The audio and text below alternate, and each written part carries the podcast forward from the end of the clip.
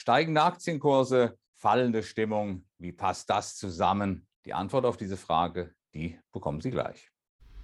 Emotionen machen Märkte. Joachim Goldberg erklärt Kursbewegungen und Schieflagen in der Börse Frankfurt Sentiment Analyse. Jeden Mittwoch als Podcast.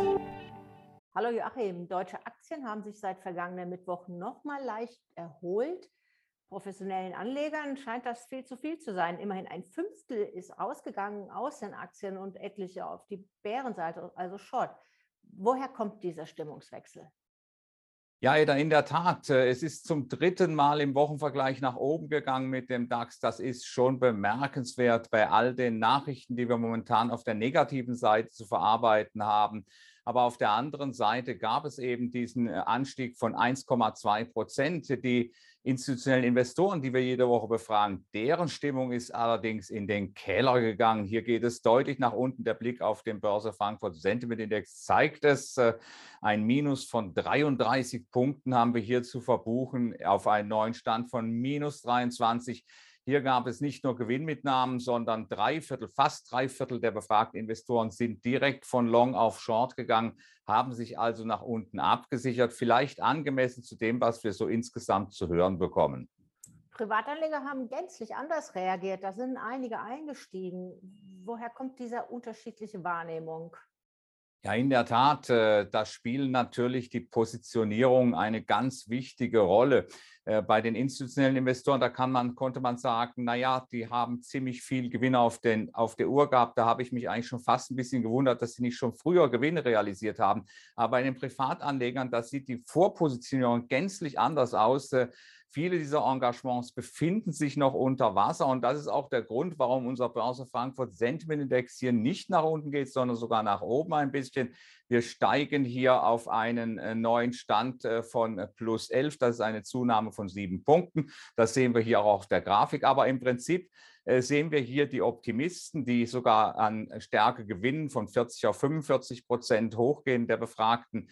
Äh, das heißt also, hier sitzt man noch auf diesen Engagements und hofft natürlich insgeheim, äh, dass es hier vielleicht nochmal einen Schub nach oben gibt, dass man dann vielleicht mit plus minus null aus der ganzen Geschichte rauskommt. Und unterm Strich, wie interpretierst du das Gesamtbild? Könnte in dieser Gemengelage der doch recht hohe Pessimismus der Profis eine Stütze sein für weitere Kursgewinne? Ja, der, der Pessimismus, äh, im, äh, wenn man jetzt mal auf den Vergleich guckt, wann wir das letzte Mal so pessimistisch gewesen sind, das war im August vergangenen Jahres gewesen. Der Pessimismus ist hoch, aber er ist noch nicht extrem. Das heißt also, ich bekomme noch nicht so ein richtig schönes Kaufsignal, so einen äh, Kontraindikator. Äh, dafür sind wir noch nicht tief genug, aber so im drei- und sechs Monatsvergleich, äh, da haben wir schon Werte, die also an die Corona-Phase vom April vergangenen Jahres rangehen. Insgesamt ist die Situation natürlich bemerkenswert insofern, dass diese Verkäufe, die wir von institutioneller Seite zu sehen bekommen haben, dass die sich nicht auf den DAX ausgewirkt haben. Im Gegenteil, der DAX ist gestiegen im Wochenvergleich.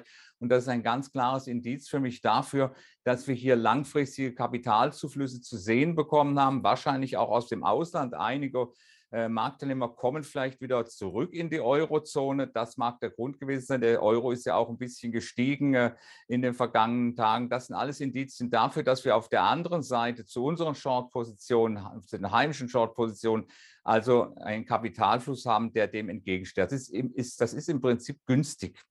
Äh, und zwar deswegen sollten wir hier runterkommen, haben wir natürlich einen abgesicherten Markt von der institutionellen Seite zumindest, äh, gut, gut abgesichert. Da wird es dann bei entsprechend deutlichen Rücksetzern, ich denke mal, wenn wir hier runtergehen sollten in Richtung 14.150, 14.200 Zählern, äh, das wäre ein attraktives Niveau, wo die Short-Positionen von heute zurückgenommen würden durch Rückkäufe. Das wäre eine Unterstützung für den DAX. Aber die Oberseite, das ist eigentlich das, was mich am meisten interessiert. Was geschieht eigentlich, wenn diese Engagements von heute aus mhm. irgendeinem Grund, vielleicht sind es, äh, mag es nur eine positive Nachricht sein, äh, vielleicht dann äh, doch eine ernstzunehmende Friedensverhandlung zwischen Russland und der Ukraine. So ein Auslöser kann man sich vorstellen. Wir haben es ja gestern schon mal so ein bisschen zu sehen bekommen.